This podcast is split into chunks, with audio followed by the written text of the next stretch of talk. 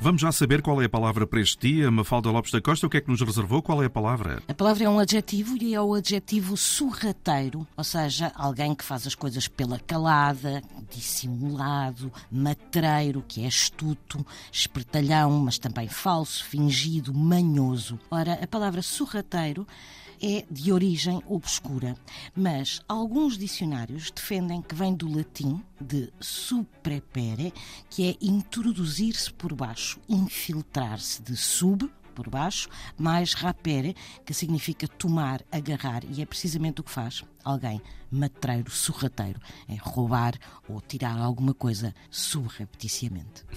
Palavra do dia, edição Antena 1, Falda Lopes da Costa.